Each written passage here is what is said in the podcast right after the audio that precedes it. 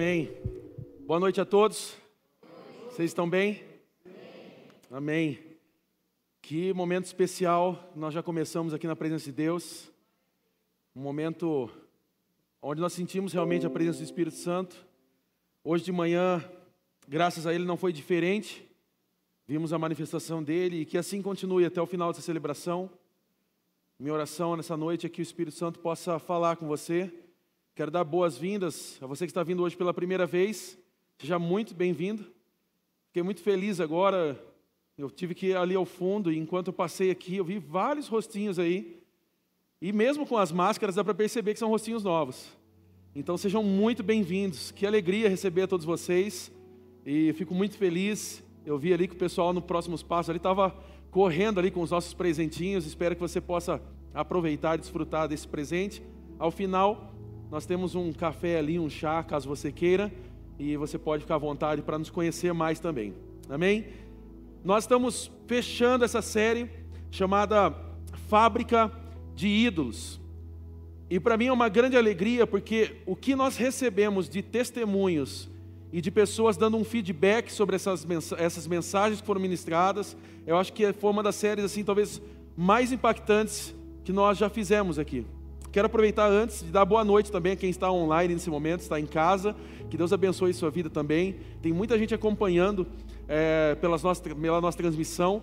E também tenho tido feedbacks disso. Pessoas que estão vindo conhecer aqui a, a comunidade de restauração e quando eu vou dar boas-vindas, falo, ah, sua primeira vez, falo, ah, já estou assistindo faz um tempo. Eu falo, glória a Deus. A CR Online é a nossa igreja que nós estamos aí através do YouTube e espalhando isso para todo mundo. Né? Perdemos a dimensão de onde está chegando. E eu sempre falava que quando a gente perdesse isso das nossas mãos, nosso controle, é porque então estava ficando gostoso. E nós estamos vendo pessoas, há pessoas em Mojimirim, pessoas no Rio de Janeiro, pessoas fora do país, Estados Unidos, pessoas assistindo às transmissões, e isso é, é muito gratificante. E nós estamos então fechando essa série hoje, hoje é a última mensagem, e nós, dentro dessa série, nós entendemos diversas coisas. A primeira delas, nós descobrimos nessa série sobre os Dez Mandamentos, por exemplo, quando nós falamos sobre Êxodo, capítulo 20, e nós falamos sobre o primeiro mandamento: não tenham outros deuses além de mim. Nós também entendemos que é uma ofensa para Deus quando nós adoramos qualquer coisa que não seja Ele. Nós entendemos que então a adoração tem a ver somente e exclusivamente com Deus e não com outros deuses ou até mesmo com é, ídolos que nós criamos no nosso coração. Nós falamos né, dentro dessas mensagens que muitas vezes nós levantamos questionamentos com outras religiões é, que adoram outros deuses, mas esquecemos que nós cristãos também temos os nossos ídolos e entendemos que não é nós não devemos levantar o dedo de acusação sobre alguém que vive uma vida de idolatria, porque talvez nós também evangélicos temos uma grande vida de idolatria. E nós talvez não temos um Deus de barro, nós não temos algo confeccionado de gesso, mas muitas vezes temos algo dentro do nosso coração. Então nós compartilhamos um pouco sobre isso, entendemos que existe somente um Deus. E vimos também que o ser humano, ele buscou viver por conta própria. Nós falamos em uma das mensagens sobre Gênesis, capítulo 3, onde nós falamos da queda, e isso trouxe uma ruptura entre o relacionamento nosso com Deus. O pecado entra ao mundo, e quando entra o pecado, nós entra, a morte, e a própria Bíblia diz que o salário do pecado é a morte, e entra o pecado, então sendo assim, nós nos distanciamos de Deus. E para que nós possamos novamente ter relacionamento com Deus, é necessário ter um Salvador. E nós estamos falando sobre isso nessas semanas, porque nós vimos, entendemos também que ídolos podem ser coisas que surgem no nosso coração, que nós amamos muitas vezes mais que Deus. Essa série falou um pouco sobre isso e dando continuidade hoje, nós entendemos isso, porque nós temos nos nossos corações várias coisas que muitas vezes estão à frente de Deus. Nós buscamos várias coisas, buscando essa satisfação, só que nós não conseguimos. E de fato, dentro desses testemunhos que chegaram, nós vimos várias pessoas que estavam dizendo, Mateus, e dizendo diante de Deus: Eu estou insatisfeito, porque eu busquei alegria em tantos lugares, mas agora eu estou, eu estou compreendendo que só há alegria e satisfação plena em Jesus. E é sobre isso que eu quero falar com você, porque talvez seja por isso que você está vindo aqui nessa noite E talvez você esteja tão machucado, talvez você que está assistindo agora online, ou você que está nos dando a honra de estar aqui, ou você que já é da casa por muito tempo, talvez hoje você está tão machucado e tão frustrado com tudo, porque você está buscando satisfação aonde você não vai conseguir satisfação. E o que nós vamos falar hoje é um pouco sobre isso, porque se há uma solução para a nossa vida, essa solução é redescobrir como ter um relacionamento íntimo com Deus. Como nós podemos ter esse relacionamento íntimo com Deus, porque só isso pode mudar a minha vida e a sua. Eu me lembro da minha conversão e me lembro que próximo dos 12, 13 anos, eu não lembro mais a data, mas eu lembro exatamente o dia, o momento, era um domingo, é, e eu lembro que eu estava, como, como foi aquele dia, e eu estava naquela igreja na, na rua Anguera 677, agora não errei o número, 677, onde era a, a nossa igreja, e nós estávamos na celebração ali, e de repente o pastor Marcelo, pastor que foi pastor nessa igreja durante muitos anos, praticamente 18 anos, ele estava ministrando naquela igreja, e eu me lembro que eu fui a convite de um amigo, e esse amigo me levou, falou: Olha, você vai conhecer essa igreja, essa igreja é legal. E eu estava ali nos meus 12 anos, começando a mudar um pouco os pensamentos. Então, algumas coisas estavam acontecendo de bom. Eu estava saindo do pagode e indo para o rock já, então era uma coisa boa. Né? Então, eu já estava saindo do catinguelê e indo para umas bandas assim, mais pesadas e tal. Né? Mas aí ainda faltava sentido de vida. Faltava ainda algo que pudesse preencher o vazio meu. E eu estava numa crise, porque meus pais tinham acabado de se separar. E eu estava vivendo aquela crise, minha mãe cuidando de mim, meu pai um pouco mais distante, praticamente é, de, com todo o distanciamento, e eu sentia falta dessa paternidade, sentia falta dele em casa. E eu me lembro que começou a entrar a crise, começou a vir os convites de amigos: vamos, vamos curtir a balada, vamos usar isso, vamos usar aquilo, vamos pegar isso, vamos pegar aquilo. E dentro daquele momento eu falei: eu não quero essa vida. E eu me lembro que ele me levou para esse culto, e eu me lembro até hoje que o pastor Marcelo pregou, e naquele momento que ele fez o apelo ah, para as pessoas irem à frente, eu me lembro que. essa hora eu não lembro quem estava perto, porque eu só me lembro que é como se o Espírito Santo tivesse aberto os meus olhos, e foi exatamente isso que aconteceu. Eu comecei a entender o quanto errado eu era, o quanto pecador eu era, e mesmo um menino de 12 anos, eu pude entender: eu necessito de um Salvador. E eu me lembro que eu fui até a frente e eu me lembro que eu comecei a chorar e as pessoas vieram. Naquele momento não havia esse distanciamento, então estava todo mundo abraçado, um chorando com o outro, não havia máscaras. Ali, na verdade, a única máscara que estava caindo era essa máscara de hipocrisia, de eu achar que eu era alguém. E ali as pessoas oraram e disseram: Eu amo você, vamos caminhar juntos. E cá estamos até hoje, nessa caminhada, porque nós entendemos, e eu entendi naquela época, que eu precisava de um Salvador. E essa é a ideia de que Deus quer promover no conteúdo dessa série, é essa transformação de vida, é essa quebra de paradigmas, é realmente a gente entender que nós precisamos ter um encontro com Deus. E quando eu falo encontro com Deus, porque é sobre isso que eu quero falar hoje, não é sobre religião, não é sobre você assumir uma, uma nova religião para ver se agora a sua vida vai dar certo, não é para fazer uma aposta, não é para você se tornar evangélico, nós sabemos que esse nome está um pouco batido lá fora, e ele tá, esse nome evangélico está com o filme queimado lá fora, porque quando a gente liga a TV, a gente vê um pouco diferente daquilo ao qual nós cremos. E talvez aquilo que está falando lá não tenha a ver com o que nós cremos, mas nós não podemos deixar de crer que somos evangélicos, protestantes e cremos na palavra de Deus, porque somos evangélicos porque cremos no Evangelho de Jesus Cristo. Por mais que muitos tenham distorcido a mensagem da cruz, nós continuamos crendo que só há salvação em Cristo Jesus. Não é por quanto, não é pela sua conta bancária, não é por quanto você coloca no altar, não é pelo que você faz, é pelo que Jesus já fez. Então é sobre isso que eu quero falar e por falar em encontro, eu gostaria de falar hoje sobre o evangelho de João. Porque o evangelho de João, ele nos aponta diversos encontros, mas eu queria me pautar apenas em dois encontros ali. Então você pode abrir a tua Bíblia em João capítulo 4.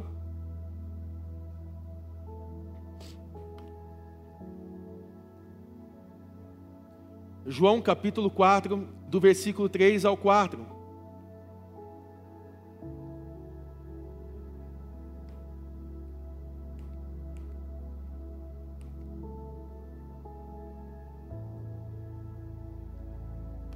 Você pode acompanhar aqui no telão também. Assim deixou a Judéia e voltou para a Galiléia. No caminho teve de passar por Samaria. Me permita orar nesse momento, Pai. Eu oro para que o Teu Espírito Santo sopre sobre nós, que a Tua verdade penetre os nossos corações, aqueles que estão em casa, aqueles que estão aqui dentro, e que ao término dessa celebração, ó Deus, nós possamos somente nos lembrar e entender que o Senhor nos ama, que o Senhor tem um propósito para as nossas vidas e que tudo aquilo que o Senhor fez foi por amor a nós, para nos resgatar do mal e do pecado, para nos dar vida eterna. Eu oro para que Teu Espírito Santo continue soprando em nosso meio. Assim eu oro em nome de Jesus. Amém. Jesus ele está saindo da Judéia e ele está indo para Galiléia. Só que no caminho, nesse caminho que ele vai percorrer, ele tem que passar por Samaria. E o que, que significa isso? Passar por Samaria. O que, que significa esse caminho que Jesus está fazendo?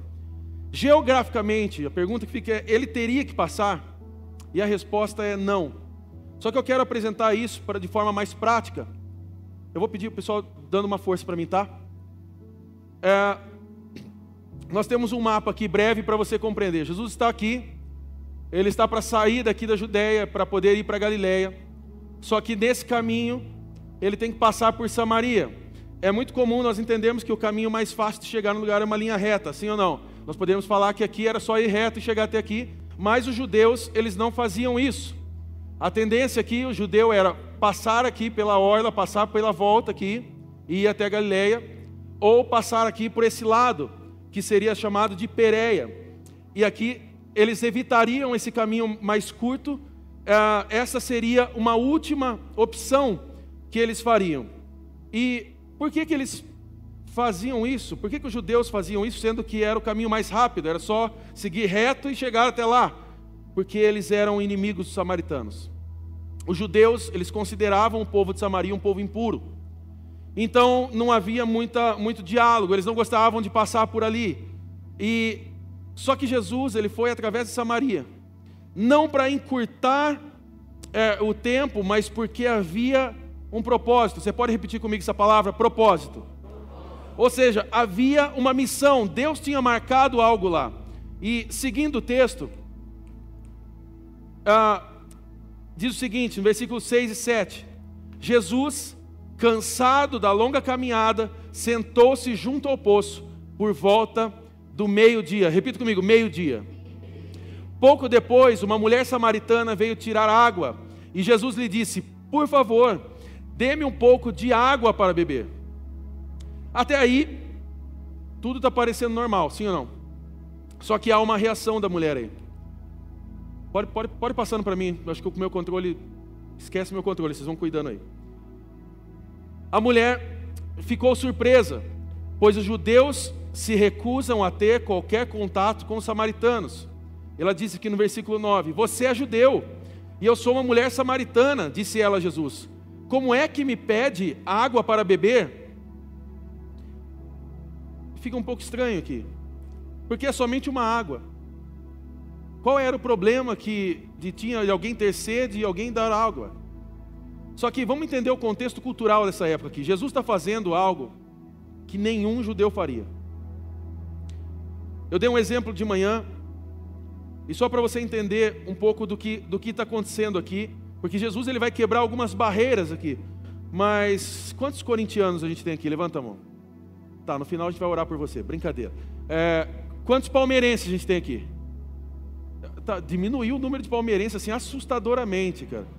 É, eu acho que a, a, piada do Mundial pegou pesado com a galera. Mas pensa comigo. Você tem lá Gaviões da Fiel e Mancha Verde, é isso, né? Então pensa comigo. Chega alguém da Mancha Verde e aparece lá na Gaviões e fala: opa, tudo bem? Queria um copinho d'água. Pega para mim. Vai dar bom ou não? Não vai. Aquele moletomzão verde e tal. Chega assim, sou Mancha Verde, meu. Já ganhamos dos gambá aí e tal. Não vai dar bom, né? Agora pensa o inverso, o gavião lá, que tem um bando de louco, tal. E aí eles vão lá e tal chega no, na, na mancha verde e fala: copinho de água, por favor. Não ia dar certo, né? É exatamente isso que está acontecendo aqui. Era um povo que não se relacionava. E entenda por quê? Porque Jesus ele está quebrando aqui, nessa, nessa, nesse contexto aqui, nessa conversa, ele está quebrando algumas barreiras. A primeira delas é a, ba a barreira racial. Repita comigo, racial. Porque os samaritanos, eles vêm de uma divisão entre os judeus. Parte do, do reino de Israel se dividiu. E quando foi criado o reino do norte, você pode estudar isso depois na história, você pode estudar isso na, na, na palavra de Deus, você vai ver que quando foi criado o reino do norte, ele se situava em, em Samaria. Era exatamente lá que o reino do norte estava, ou seja, Israel fica dividido. Só que o reino do norte sempre teve reis maus. Sempre teve gente complicada cuidando do negócio. Então eles não adoravam a Deus, eles é, é, idolatravam outros deuses, eles eram maus. Então surge um problema aqui, porque eles são levados cativos. E aí surge um segundo problema. Surge uma mistura de povos. Surge uma mistura que talvez aqui nós podemos chamar de uma raça híbrida, porque o povo de Israel do norte, eles começam a se casar com o povo cananeu. Então, o que, que acontece aqui? Eles começam, então, a, a, a, ter aqui uma junção de uma raça, que nós podemos chamar de uma raça híbrida, que são aqui é, os samaritanos. E era um povo que os judeus não gostavam. Era um povo que os judeus não, não gostavam de conversar. Era a mancha verde e era a gaviões. Consegue entender isso? Uma segunda coisa que acontece, que uma barreira que Jesus quebra aqui, é a barreira religiosa. Porque agora, esse povo que está em Samaria, eles têm um templo. Eles têm um lugar agora para adorar. E havia agora dois templos. Então, um em Jerusalém, um no Monte Gerizim porque eles não podiam mais voltar para lá para adorar, porque se voltasse ia dar problema. Então eles têm agora um novo lugar, eles vão adorar a Deus naquele lugar. Então começa a ter aqui uma barreira religiosa, e surge então uma dúvida aqui teológica, que você vai ver depois nos versículos adiante. Qual é o templo certo para se adorar? Qual é o lugar certo para adorar? Aonde que eu vou chegar e Deus vai estar? Há uma outra barreira também aqui que Jesus quebra, que é a barreira de gênero. Porque uma coisa que você vai perceber, se você for estudar a história, é que os judeus eram extremamente machistas. E por mais que você ache um assunto desse, é, é, hoje é pauta de, diversos, de diversas redes sociais, é, diversas pessoas falando sobre isso, isso é algo que acontecia muito lá atrás no passado, os judeus eram machistas, e isso desagradava a Deus. Porque uma mulher, você vai ver, por exemplo, na lei, uma mulher não poderia falar publicamente com um homem. Como nós temos aqui ao final de uma celebração como essa, nós temos mulheres conversando com homens ali na frente de forma normal. Olha, foi legal o culto, olha, vamos tomar um café. Domingo que vem te espero aqui. Isso para nós é comum, mas para eles não, não era isso normal. Era uma ideia totalmente é, machista. E por que, que nós sabemos disso? É, porque ela, ela, ela era conhecida também como uma mulher imoral. Essa mulher samaritana ela era conhecida como uma mulher imoral. E por que que, Mateus, por que que você sabe disso? Onde você pegou isso aí? Onde você foi pesquisar? Não, é porque, pensa comigo. Ela vai buscar água nesse poço ao meio-dia. Lembra que nós falamos? Meio-dia. Meio-dia é um horário que o sol castiga muito. Quem é de Piracicaba aqui sabe bem, né? Aqui a gente tem o sol da Cássia Eller lá. Lembra daquela música? Quando o segundo sol chegar? Aqui chegou. Não realinhou a órbita tal, mas chegou. Tem dois sols aqui, deve ter um que fica na Vila Resende, um para cá, porque é um calor lascado. Se você é de Piracicaba, você sabe disso. É, agora a gente está no inverno, ainda está meio que, né, está meio de boa ainda. Mas deixa chegar o verão, você vai ver. Filho. É sair para a rua, meu, aí, aí começa todos aqueles memes né, no Facebook e tal. É exatamente isso, é o sol de Piracicaba que estava lá, pensa comigo, é, é um calor. Né, e o sol castigava muito. E as mulheres, então, tinham a tendência de ir muito cedo. Muito cedo. Por quê? Porque elas pegavam seus jarros e elas teriam água para poder utilizar o dia inteiro. Para poder fazer, usar nas suas necessidades, nos seus afazeres. Então elas teriam água. Então, com certeza, essa mulher ela estava evitando pessoas. Sabe aquela hora que você vai em um lugar para não encontrar ninguém? Quem aqui já foi em algum, um, num determinado horário para não encontrar alguém? Levanta a mão, pode ser sincero. Fala assim: eu vou no supermercado agora, porque se eu for na outra horário eu vou encontrar um monte de gente. Né? Você vai no banco, não, eu vou no banco. Eu vou agora porque nessa hora aqui os idosos já foram tirar o extrato.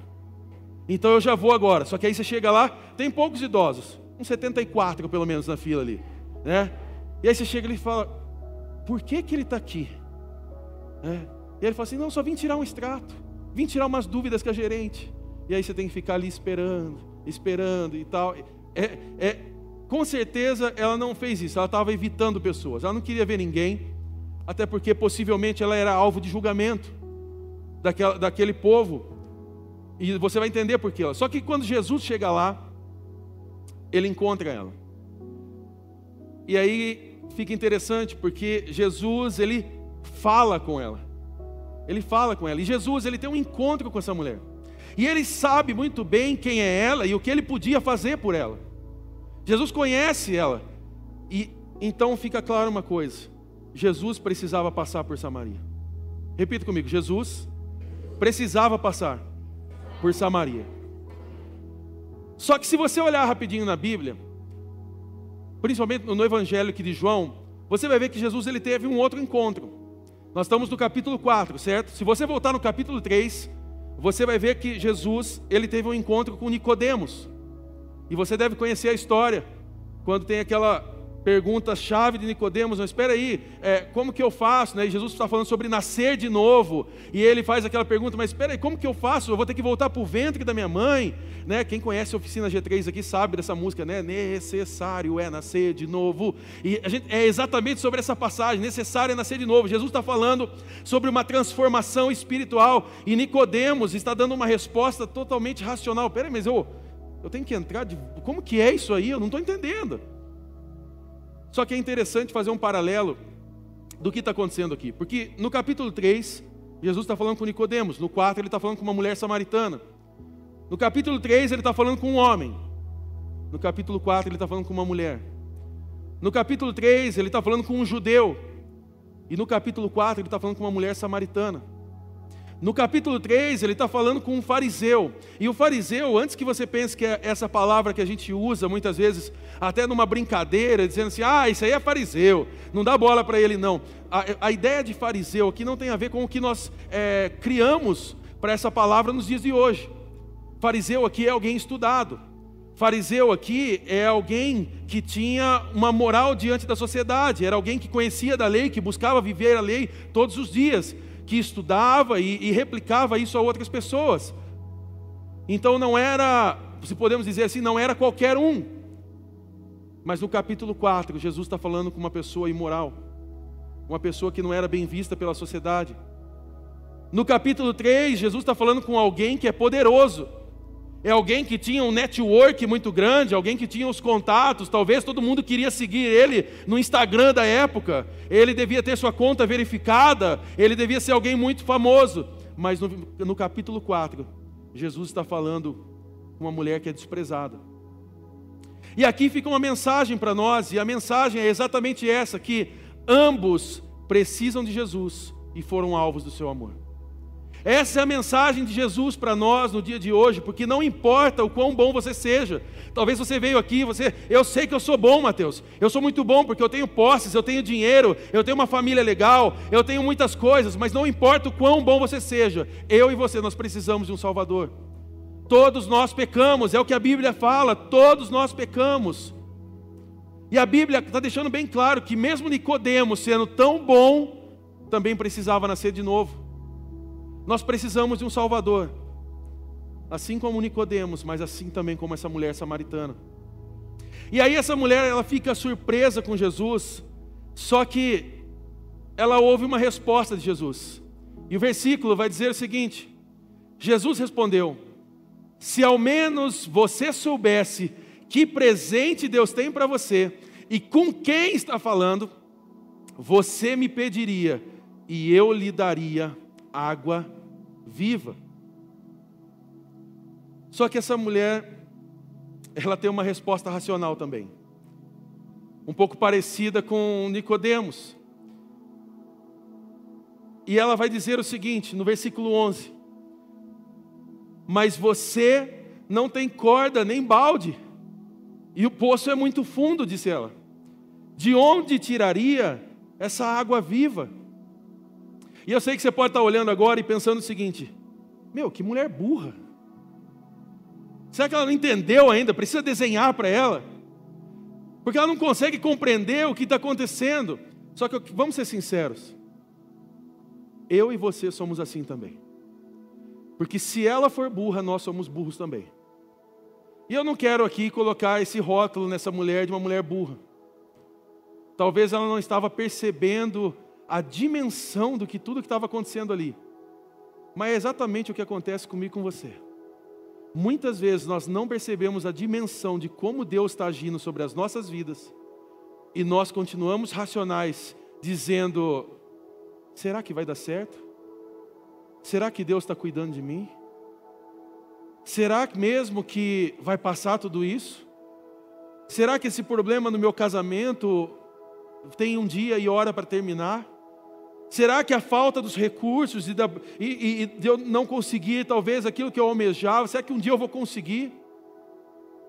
Nós fazemos igual a ela. Porque nós buscamos poços com ídolos.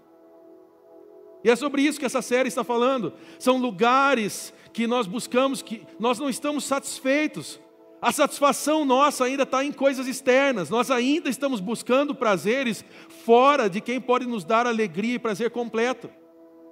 Porque nós ainda estamos buscando prazer, talvez, nos nossos recursos, na nossa família. Nós estamos buscando prazeres nesse mundo afora, nas coisas que estão sendo propostas para nós lá fora. E ainda estamos agarrando essas coisas, tentando levar isso com, com a gente no colo e dizendo: Deus, cuida junto. E a gente quer levar diante de Deus uma coisa que Deus não quer que a gente esteja junto. Mas a gente quer dar o nosso jeitinho. E eu não sei se é por causa da nossa cultura brasileira, que a gente dá jeitinho para tudo, que a gente acha que a gente pode dar jeitinho para a nossa fé. E não há jeitinho, porque o jeito certo já foi feito. Jesus foi até a cruz, pagou um preço para que hoje você pudesse ser livre. Ou nós recebemos isso, recebemos essa graça e o amor de Jesus sobre as nossas vidas. Ou não há jeitinho. Não se compra Deus, não se paga Deus, não é com seu recurso, não é com a sua força, não é com a força do seu braço, não é com uma campanha milagrosa. O maior milagre já aconteceu. Jesus foi à cruz, morreu. Quando todos acharam, agora é o fim. Não, era só o começo. Jesus ressuscitou, está vivo, reina sobre nós. É sobre isso.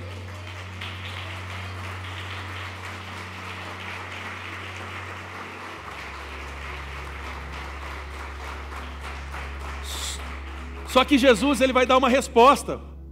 E já logo o versículo, no João capítulo 4, versículo 13 e 14, diz: Jesus respondeu: Quem bebe desta água, logo terá sede outra vez. Mas quem bebe da água que eu dou, nunca mais terá sede. Ela se torna uma fonte que brota dentro dele e lhe dá a vida eterna. Repita comigo: sede outra vez. Sede outra vez aqui está muito claro que é uma satisfação passageira. Se você já foi para a praia, ou para algum lugar que você passou muito calor, ou Piracicaba mesmo, podemos dar esse exemplo, se você não foi para a praia aqui mesmo. Se você andou na rua governador algum dia ali, no meio da correria para fazer uma compra, ah, eu preciso pegar uma roupinha na torra-torra, umas brusinhas, né? E ah, foi buscar as brusinhas, e tal, e você passou naquele calor e você queria tomar uma água, mas de repente não conseguiu.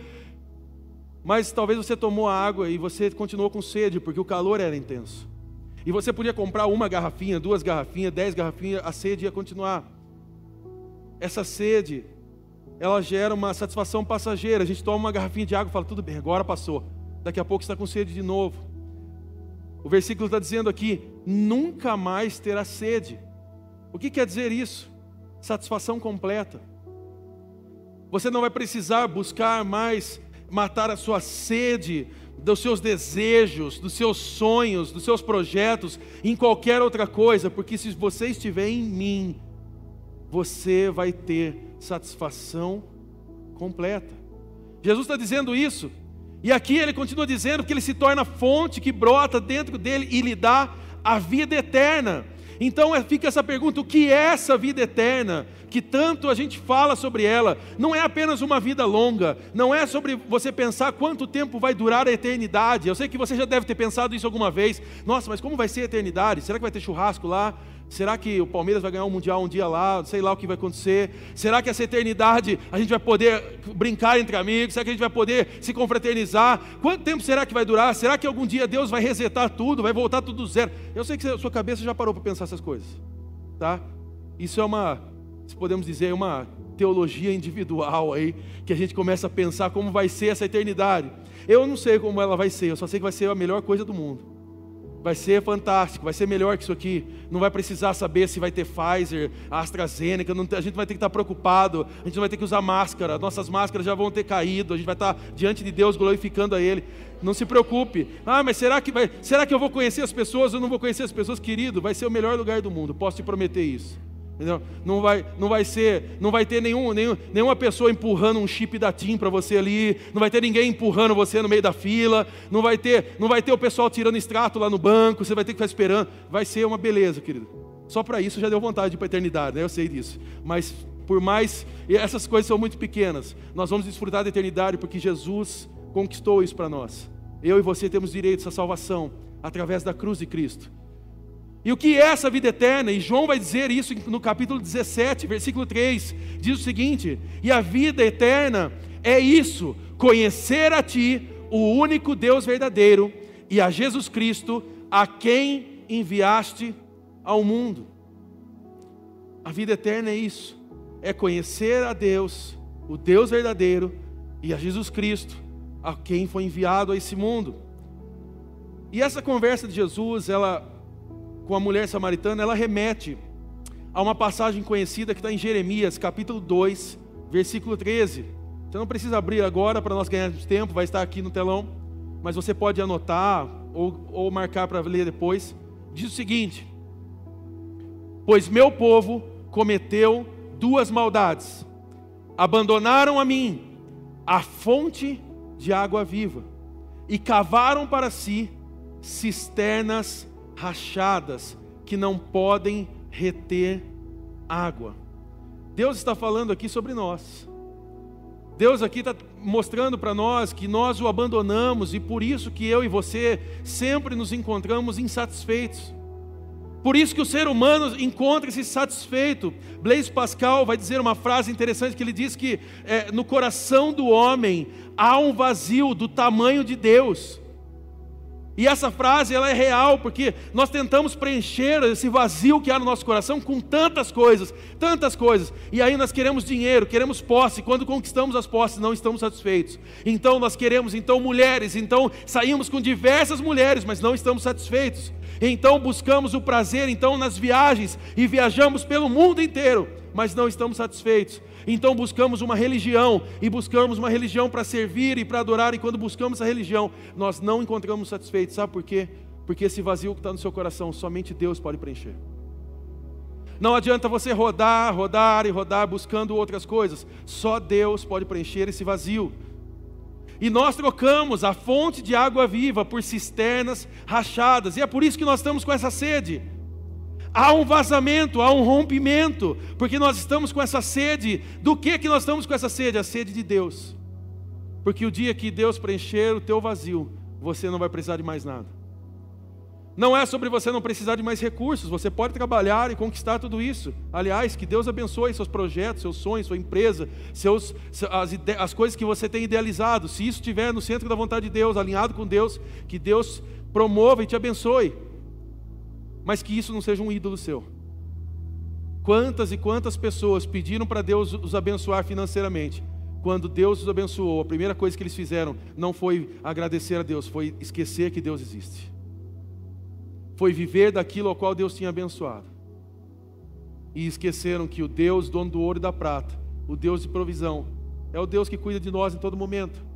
Aí as pessoas batem a cabeça e depois ficam preocupados. Mas Deus não olhou para mim. Sim, Deus olhou, Deus abençoou. É que você quis ser dono do seu próprio nariz. Você criou um ídolo. Vamos entender uma coisa aqui. Deus é fonte de água viva. Deus ele cria o ser humano a sua imagem e semelhança. Deus cria o homem, cria a mulher para adorar a ele. Essa é a ideia de Deus. Nós experimentamos dentro disso então propósito, nós experimentamos amor, nós experimentamos então satisfação completa. Só que dentro disso vem uma quebra desse relacionamento por causa do pecado. Se você for ver Gênesis 3, você vai entender isso. E como naquele fruto nós quisermos obter alegria e satisfação, lembra da ideia? Oh, você pode comer, se você comer, você vai saber sobre o bem e o mal, você vai não precisa mais daí de Deus. E aí vem aquela ideia então, poxa, se Deus é detentor do conhecimento do bem e do mal, e Ele nos propõe, então, que eu não coma desse fruto, mas se eu comer eu vou saber, então posso ser Deus. Então não preciso mais de Deus, porque eu posso ser o meu Deus. Parece confuso, mas foi exatamente isso que o homem fez. Ele quis ser Deus. E aí começa toda essa bagunça que a gente tem até hoje. A queda, a morte, e a Bíblia vai dizer que o salário do pecado, entra o pecado no mundo, a Bíblia vai dizer que o salário do pecado é a morte. Então nós temos a morte física iniciada, instaurada sobre o mundo, mas nós temos também a morte espiritual. É por isso que nós cremos que nós precisamos de um Salvador. Ah, Mateus, mas eu já tenho 40 anos, já ouvi falar de Jesus. Tudo bem, eu já ouvi falar. Você pode ter ouvido falar de um monte de coisa, mas para você ter uma experiência com Jesus, é necessário experimentar essa presença. Não é somente saber, ah, porque eu já vi falar, eu já li um pouquinho da Bíblia. Tudo bem, isso aí todo mundo fez, até o ateu faz. O estudante da faculdade também faz isso. Nós estamos falando de um relacionamento profundo e íntimo com Jesus. Então vem essa quebra, e agora o que, que o homem se sente? Ele se sente vazio, ele se sente vivendo a solidão e insatisfeito. E agora a gente vê o diabo apresentando então aquilo que nós chamamos de ídolos. Repita comigo: ídolos. E aqui nós podemos dizer que ídolos então são essas cisternas rachadas nós estamos buscando, nós estamos buscando saciar a sede do nosso coração em lugares errados. E é sobre isso que Jesus está falando com essa mulher. Você vai ver no versículo 15. Ela vai dizer o seguinte: Por favor, Senhor, dê-me dessa água. Assim eu nunca mais terei sede, nem precisarei vir aqui para tirar água ela está achando que ela entendeu toda a conversa, mas ela não entendeu de novo. Mateus, ela é burra mesmo. Não, não é. Não é. Porque ela está buscando a satisfação dela em lugares errados. Ela está querendo concluir a conversa do tipo, então tá bom, se é essa água, então fala para mim, eu tomo essa água, resolveu. A gente, beleza, a gente, eu nunca vai, não vou ter mais sede, fechou. Mas não é sobre isso. Porque veja adiante, Jesus ele vai dizer no versículo 16, versículo 18: Vá buscar seu marido, disse Jesus. Não tenho marido, respondeu a mulher. Jesus disse: É verdade, você não tem marido, pois teve cinco maridos, e não é casada com o homem com quem vive agora. Certamente você disse a verdade. Ela está fugindo da resposta aqui. Ela não quer apresentar essa área da vida dela diante de Jesus, porque talvez isso deveria machucar. Talvez isso deveria trazer uma tristeza no coração dela, porque ela com certeza guardava problemas, ela guardava angústia, ela guardava mágoas daquilo que ela estava passando. Pensa comigo, cinco relacionamentos. Cinco relacionamentos frustrados.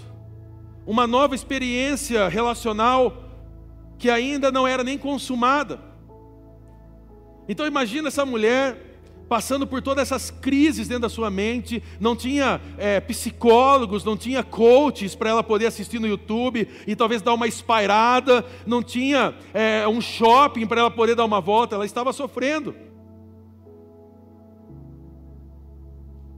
E ela estava buscando aqui esses relacionamentos, talvez para poder suprir esses anseios que ela tinha, as frustrações que ela tinha. Só que Jesus ele vai e ele coloca o dedo na ferida. Só que Jesus ele não faz isso por maldade. Porque antes dele falar do problema, antes dele mostrar esse problema, você precisa se lembrar que ele se conecta com ela. Jesus não poderia estar ali, sim ou não? Ele não poderia estar naquele lugar, era errado. Diante da lei, ele não poderia estar conversando com uma mulher ao ar livre, uma mulher samaritana. Então Jesus já está quebrando várias várias regras, Jesus está quebrando várias, várias coisas ali para que ele pudesse ministrar aquela vida.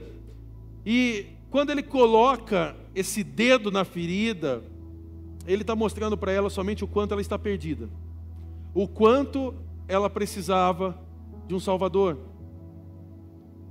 E nós temos então, para nós darmos sequência nessa mensagem, algumas cisternas rachadas que assim como essa mulher samaritana, talvez eu e você possamos ter elas hoje. Primeira delas, Relacionamentos. Repita comigo: relacionamentos. Muitas vezes nós buscamos nas pessoas, nós buscamos no casamento, nós buscamos no filho, trazer essa alegria, essa água para matar a nossa sede. Então eu tenho um filho e então esse filho ele é, como nós falamos nessa série, ele se torna o reizinho. Mas nós sabemos muito bem que eles não são nossos reizinhos, amém? Eles não são.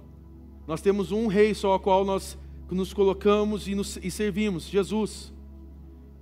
Mas nós buscamos as pessoas no casamento, nós colocamos na esposa, nós colocamos no marido, nós colocamos nos filhos, nós colocamos nos relacionamentos. E, e sabe por que, que muitas vezes nós estamos vivendo relacionamentos tão fracassados? Porque nós estamos buscando satisfação neles e o lugar de busca está errado. Nós colocamos um peso sobre as pessoas, querendo que elas possam nos satisfazer, e a pergunta é: quem disse que essa pessoa que anda conosco nesse relacionamento tem que me satisfazer. Quem disse que essa pessoa ela tem que viver para me deixar feliz, somente para me deixar feliz? Essa satisfação completa não tem a ver com relacionamento. Eu não estou dizendo aqui que a sua esposa, o seu marido, ele não deve é, servir você e te ajudar para que o seu relacionamento seja cada vez mais abençoado. Nós cremos nisso. Mas a partir da hora que esse marido ou essa esposa ou filho filha, seja o que for, passa a ser o ponto de conexão e de adoração da sua casa, então tem algo errado. Segundo, segundo, segunda cisterna rachada, consumo. Repita comigo, consumo. Muitas vezes nós buscamos bens materiais para satisfazer. Sabe aquela coisa do eu preciso ter isso? Quem já passou essa experiência? Eu preciso ter isso. Levanta sua mão. Ah, tá, só alguns, o resto não precisa nada aqui. Nunca você saiu comprar uma coisa e se arrependeu. Quem já comprou uma coisa e se arrependeu? Levanta a mão. Pronto, você passou por essa experiência, ó. pronto, acabei de identificar agora. Você buscou um bem material para satisfazer. Você foi comprar, ah, eu preciso comprar aqui. Os homens, ah, vou comprar essa ferramenta aqui, que um, um dia eu vou precisar usar isso aqui em casa. E aí você vai lá na loja de ferramenta, compra um monte de coisa, você fala, não, isso aqui eu vou usar. Talvez você nem sabe mais onde está a caixa, sim ou não? Porque você comprou, você falou, nossa, é bonito, viu? Isso aqui é marca boa. Isso aqui não é chinês, não, isso aqui é top. Né? E de repente nunca usou. Sabe aquele sapato de salto alto, mulher? Sabe aquele sapato que você falou assim, está na promoção. Porque a gente acredita que está na promoção porque as pessoas vão lá na loja e colocam promoção. E aí você acredita. E aí está lá assim, de 280 por 49. Aí você fala, meu Deus, é agora que eu vou comprar, né? Mas quem, quem entende um pouquinho de economia, um pouquinho de matemática, pensa assim: peraí, que lucro abusivo é esse que eles estavam colocando aqui para comprar isso? Pelo menos é o que eu falo quando a Marcela quer comprar alguma coisa. Eu falo: peraí, isso não é promoção. Deixa eu dar uma olhadinha no Google aqui. Aí você olha, o preço está meio parecido com o da promoção. falo, não, ou na internet tem o frete grátis, né? Falou frete grátis, então a gente fica, ah, né? Ai, o correio vai trabalhar de graça para mim, uhul, né? A gente busca esses bens materiais, né? Ó, Shopee. Ó, falei o nome de um demônio aqui agora. Você que está em casa aí, se você estiver olhando o Shopee junto com a pregação, que você vai ver, eu vou orar por você, viu? Você que está com essa aba do AliExpress aberta aí, ó. Brincadeira. Mas não é o que a gente faz? Ai, mas lá vem da China, em 15 dias chega. Baratinho. Olha, estou vendo um pessoal cutucando um outro, é melhor parar. Mas aí a gente entra nessa disputa de quem tem mais. Eu conheço amigos assim. Um amigo vai lá e compra um carro. Sei lá, compra um Corolla. Aí tem lá o Corolla, o cara aparece Corolla, daqui a pouco o outro amigo fala assim: Ô, oh, Corolla é legal, cara. Nós estávamos pensando em comprar também, cara. Vou comprar um Corolla. Aí o cara vai lá e compra um Corolla igual. Só que daí aquele primeiro amigo vai lá e vende, porque ele fala assim: ah, não gostei. Não gostei da Toyota, não gostei. Eu comprei um outro, comprei um Jeep. E aí daqui a pouco eu falo, preciso de um Jeep. Eu estava pensando também em mudar. E aí ele vai lá e compra, compra um Jeep. Então, assim, é, é aquele, sabe aquela pessoa que faz tudo que você faz? Se você pegar, se você pegar e sair com uma camiseta a, amarela de bolinha azul, daqui a pouco a pessoa aparece é mesmo, com uma camiseta igual. Você tem pessoas assim? Cuidado com essas pessoas, querido. Cuidado com essas pessoas. Essa pessoa não é amigo, não. Isso aí é, é gente que, que é, é, é, inveja direta na sua vida aí. Mas a gente entra nessa disputa. E talvez às vezes você não tenha um amigo. Às vezes você é o amigo de alguém assim, cuidado, tá? Às vezes você é essa pessoa, ah, eu compro tudo que o outro pede, o outro vai, o outro vai na pizzaria e posta, eu preciso na pizzaria também postar. Também vim. é. Aí a pessoa vai para a praia, lá, o cara vai lá para, sei lá, Bertioga, lá, e aí ele vai lá e tal, daqui a pouco o cara posta assim, Bertioga. Né? Tudo bem, ele foi lá pelo SESI, lá, está na excursão de idoso lá, no Bertioga, mas ele vai, ele posta lá foto, é Bertioga. Né? É essa ideia do ser e ter, né, que fica bem confuso. Terceira cisterna, a beleza. Nós queremos ser amados, nós temos essa, essa, esse, esse medo de rejeição, e aí nós começamos a cuidar do corpo, da beleza. E eu não estou dizendo aqui, querido, que você não deve cuidar do seu corpo. Eu sei que você já deve estar olhando para mim falando assim, é, que você está falando, mas você precisa cuidar do seu. Eu sei, eu sei, não precisa falar para mim não. Mas o errado não é cuidar do corpo e da beleza, isso é correto. Você cuidar da sua saúde, você deixar a sua saúde em dia, você cuidar de detalhes. O problema são os motivos errados disso. É quando nós criamos ídolos. É quando você precisa fazer isso para que a outra pessoa veja que você tem aplausos. É quando você precisa fazer o seu cabelo e passar um creme muito diferente do seu cabelo para você postar aquele Reels no Instagram assim, uau, toda lenta ali assim e tal, para ganhar os likes. Uhul, tá linda! E um monte de amiga, tudo invejosa, falando assim: só vou dar o like, mas eu vou, na verdade, eu estou achando horroroso. Né? É assim, filho. Se você, se, se você vive nesse conto de fada achando que todos os likes que estão acontecendo aí são likes para para abençoar a tua vida, cuidado. Cuidado. E são investimentos altos. São pessoas que vão colocando o coração no lugar onde não devia estar o coração. E um último, uma última cisterna: entretenimento. São ídolos que prometem prazer, mas que promovem visão. Repita comigo isso: ídolos que prometem prazer, promovem prisão. Essa ideia de prazer e mais prazer, eu preciso ter prazer. E eu não estou dizendo aqui de um prazer específico, mas de, de prazeres, essa coisa que nos deixa bem. E aí nós nos vemos perdidos, são pessoas que de repente estão se suicidando, pessoas que estão se perdendo na vida, porque estão bebendo da fonte errada. Há uma atriz muito conhecida, foi uma das grandes atrizes de Hollywood, a Sofia Loren, e ela deixou uma frase muito interessante sobre a sua caminhada de vida. Ela foi muito conhecida, é, ganhou prêmios e tantas coisas, foi muito conhecida no meio de, é, do cinema, mas ela diz uma frase interessante: Em minha vida existe um vazio impossível de preencher. Só que é sobre isso que Jesus está falando com essa mulher. Então, ela vai dizer para Jesus o seguinte, versículo 19 e 20. O Senhor deve ser profeta, disse a mulher. Então diga-me, por que os judeus insistem que Jerusalém é o único lugar de adoração, enquanto nós, os samaritanos, afirmamos que é aqui, no Monte Gerezim, onde nossos antepassados adoraram? Então aqui surge uma questão, uma questão interessante. Porque uma das formas da gente fugir e falar do pecado é a gente querer trazer teologia para o discurso. Quando a gente quer relativizar as coisas, ou deixar o assunto de lado, a gente traz a teologia para isso. Eu não estou aqui condenando a teologia, eu amo teologia, gosto de estudar teologia, teologia é necessário para a nossa caminhada de fé, mas é interessante que aqui ela pega e tipo, não, o senhor então é profeta, mas vamos deixar esse assunto de lado, vamos falar então sobre os templos, aonde que eu tenho que adorar então, para que eu possa começar então essa caminhada, né, para que a gente comece essas coisas. E no versículo seguinte, Jesus vai dizer o seguinte: Jesus respondeu: Creia em mim, mulher. Está chegando a hora em que já não importará se você adora o Pai nesse monte ou em Jerusalém, mas está chegando a hora, e de fato já chegou, em que os verdadeiros adoradores adorarão o Pai em espírito e em verdade. A pergunta dela foi boa. E Jesus traz essa resposta então.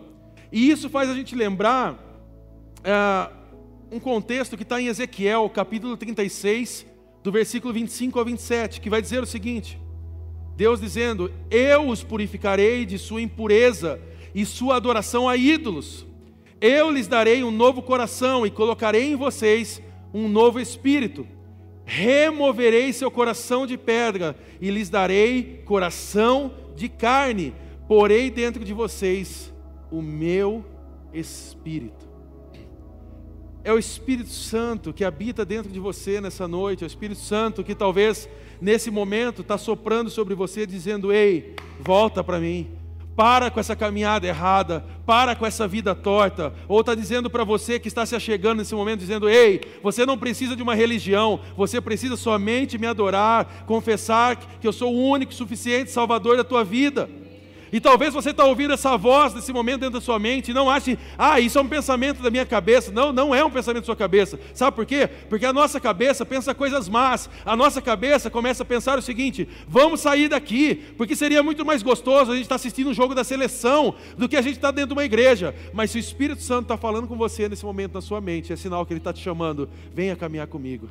Venha, venha servir o meu reino, venha diante de mim, porque eu tenho fonte de água viva que jorra e jorra vida eterna. Essa é a satisfação completa. Só que essa mulher, ela insiste, e por favor, não chame ela de burra, tá ok? Nós vamos seguir aqui versículo 25 e 28, e ela vai dizer o seguinte: Eu sei que o Messias virá. Quando vier, ele nos explicará tudo. Olha o que ela está dizendo. Não, eu sei que um dia o Messias vai vir, Jesus vai vir. E aí ele vai explicar tudo. Só que olha essa parte. Então Jesus lhe disse: Sou eu o que fala com você. A mulher deixou sua vasilha de água junto ao poço e correu de volta para o povoado. Preste atenção, nós já vamos encerrar. Qual era o objetivo dessa mulher ir até lá? Buscar o quê? Foi buscar água. Então a ideia dela era não encontrar ninguém. Ela era uma pessoa que não era bem vista. Ela era uma pessoa que estava se escondendo, marginalizada diante da sociedade. Essa mulher, ela volta embora e ela vai embora, e o versículo vai dizer que ela deixou a vasilha de água junto ao poço e correu de volta para o povoado. A Bíblia está dizendo o seguinte: correu. Quem corre está com pressa de fazer algo, sim ou não?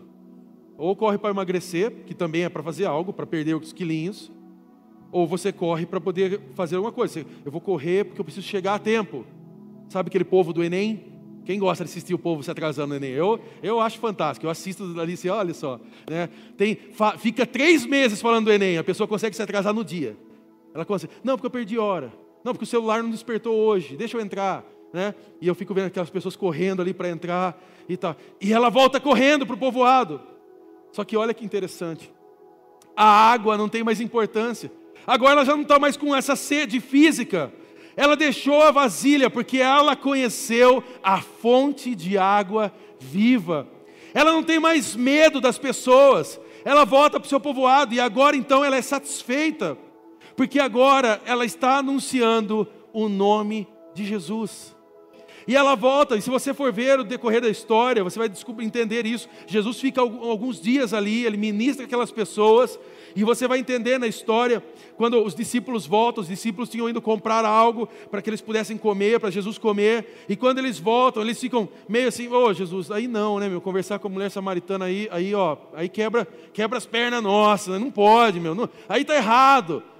E está tendo essa experiência, só que Jesus está ministrando aquelas pessoas, Jesus está tocando aquelas pessoas, e olha só o versículo 42, o que vai dizer, olha isso. Aquelas pessoas falam isso à mulher. Então disseram à mulher: Agora cremos, não apenas por causa do que você nos contou, mas porque nós mesmos o ouvimos. Agora sabemos que Ele é de fato o Salvador do mundo.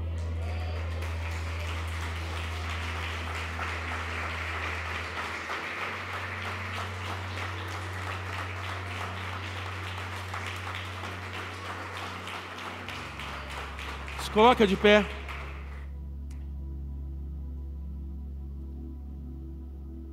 Eu não sei como você veio aqui essa noite. Eu não sei como você chegou aqui, quais são as dificuldades que você está passando nessa noite.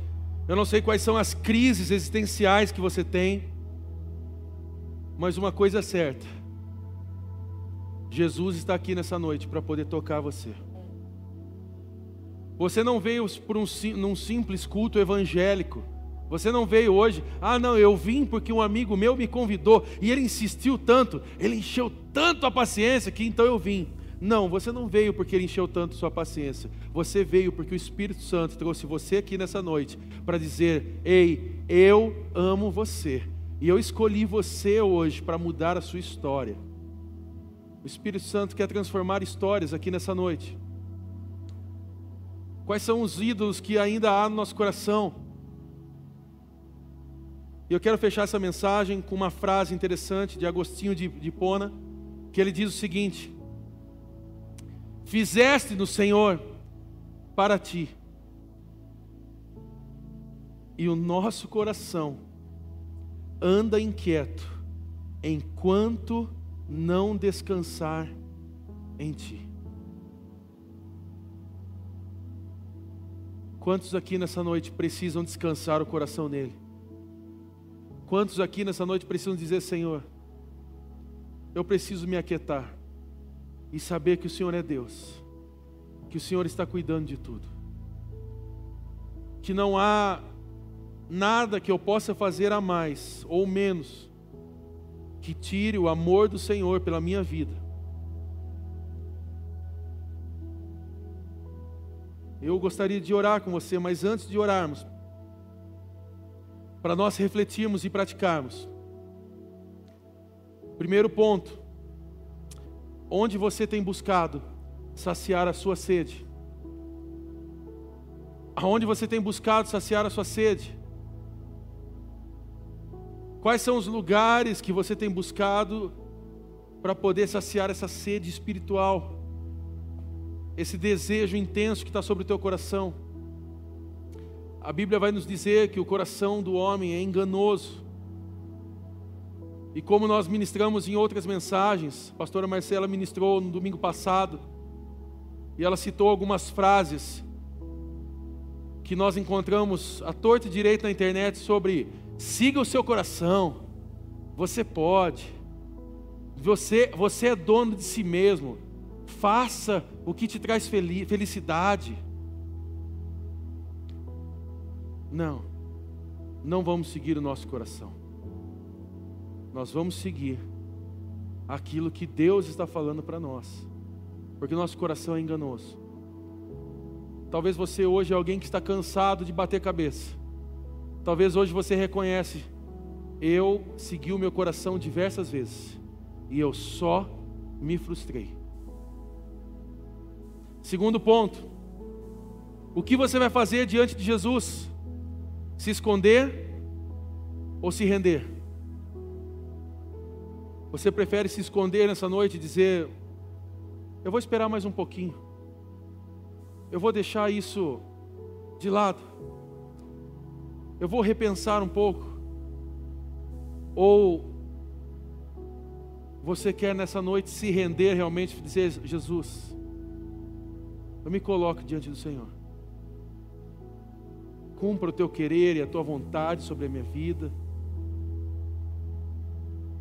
Hoje eu quero dizer, Senhor, hoje não sou mais eu quem vivo, mas Cristo vive em mim. Talvez hoje você precisa fazer essa oração. E terceiro e último ponto. Você gostaria de hoje mesmo conhecer o perdão e o amor de Deus na sua vida? Você gostaria de hoje mesmo conhecer esse perdão de Deus que está aqui, nesse lugar, nessa noite, está preparado para você, está pronto para você, é um presente para você, e receber o amor de Deus sobre a tua vida? Eu quero convidar você a fechar os teus olhos.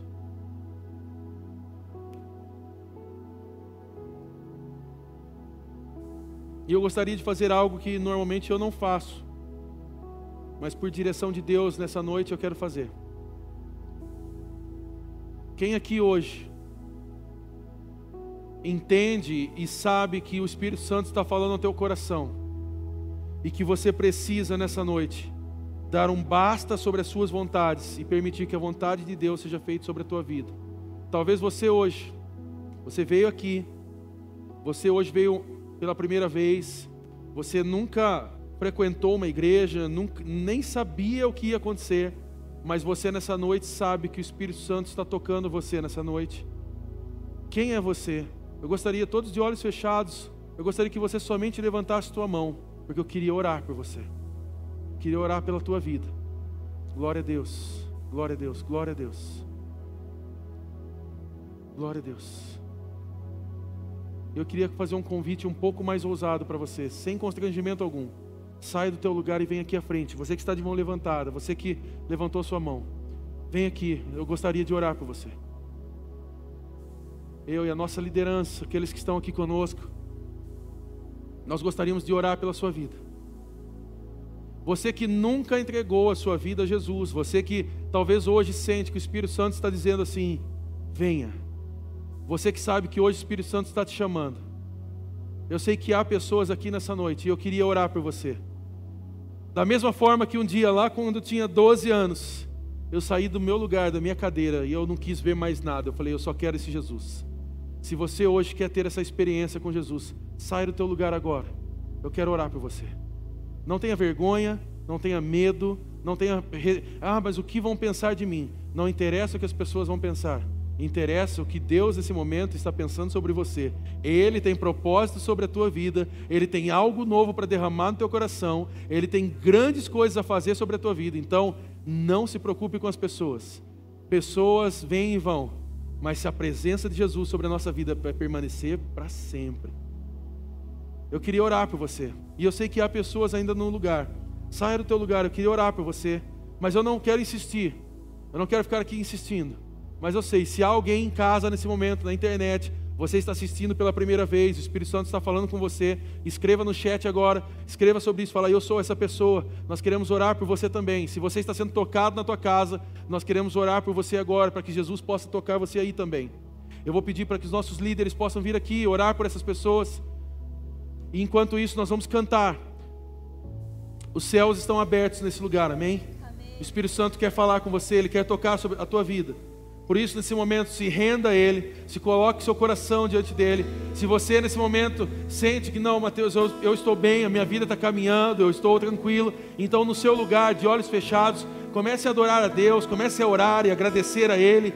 Comece a dizer, Senhor, que eu não, não deixe criar ídolos no meu coração, mas que o Senhor seja o Deus Todo-Poderoso cuidando de mim. Eu me rendo somente a Ti.